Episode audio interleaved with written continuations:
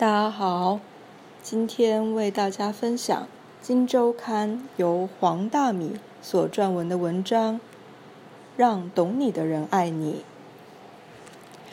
让懂你的人爱你。职场上，如果主管不欣赏你，你就很难优秀了。整天挨骂，才华也萎缩。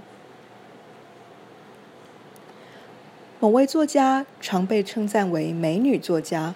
但他认为自己不美，因为他在念大学时，某次被学长称赞是个很有味道的女人时，全班同学居然把这当成一个笑话，四处传颂。自此，他知道自己并不够美，于是更认真花时间在专业领域以及内涵充实上。随着他逐渐走红，专业获得肯定。有越来越多人称赞她美。有个经纪人想跟她签约，却很直白的说：“你并不美啊，为什么大家都说你美？”这位作家心想：“等你觉得我美，懂得欣赏我的好，我才会考虑跟你签约。”我常觉得找伴侣、签约经纪人、谈出版社、应征公司，都是一样的道理。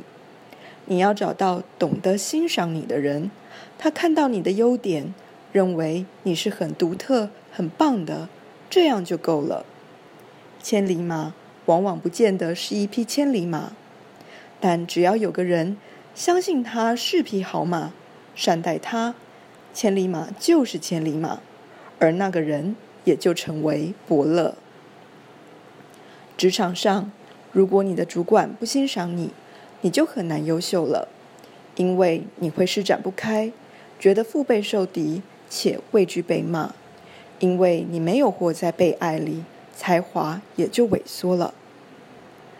爱情里，如果对方不爱你，你就很难幸福了，因为你会委屈自己去讨好，你会过于在乎他的喜怒哀乐，而变得没有自己。我们都不完美。